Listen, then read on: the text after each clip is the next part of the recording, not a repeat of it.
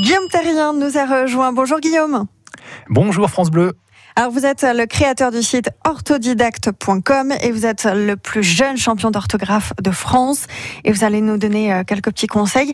Vous allez nous dire s'il faut un trait d'union dans les mots commençant par anti. Quelle est la difficulté justement quand on est euh, dans, dans ce type de cas-là? Alors on est toujours tenté de mettre un trait d'union dans les mots qui commencent par anti, A-N-T-I. Pourquoi C'est assez légitime parce que euh, ce sont des mots qui sont rentrés assez récemment dans la langue française. Et euh, alors je peux donner par exemple anti-stress, euh, antivirus, anti-mondialisation, c'est des mots assez, assez récents à l'échelle de la langue. Mhm. Et ces mots-là ne sont pas reconnus par le correcteur orthographique. Donc le correcteur orthographique, il les souligne et il propose généralement anti, trait d'union, et puis l'autre mot. Mm. Voilà, voilà pourquoi on est tenté et on les voit souvent avec un trait d'union. Alors quelle est la règle au final? Alors la règle, elle est simple. Le préfixe ANTI, il est collé au mot qui suit. Il n'y a pas de trait d'union. D'accord. Et est-ce qu'on peut avoir quelques petits exemples?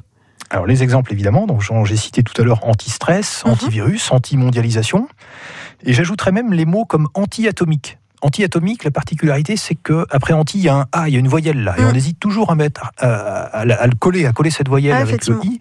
Ouais, voilà, n'est-ce pas? Alors moi je vous dis non, non, il n'y a pas de trait d'union, allez-y, collez, collez tout ça. Donc anti-atomique, euh, il n'y a pas de trait d'union. Qu'est-ce que je pourrais dire avec un E?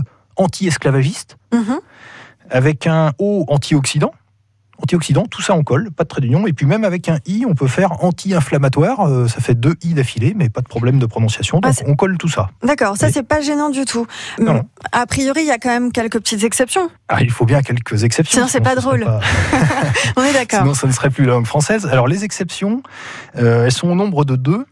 Quand le mot comporte déjà un trait d'union, anti a aussi son trait d'union. Donc, par exemple, sous-marin. Un sous-marin, il y a un trait d'union. Donc, anti-sous-marin, on met un trait d'union supplémentaire entre anti et sous.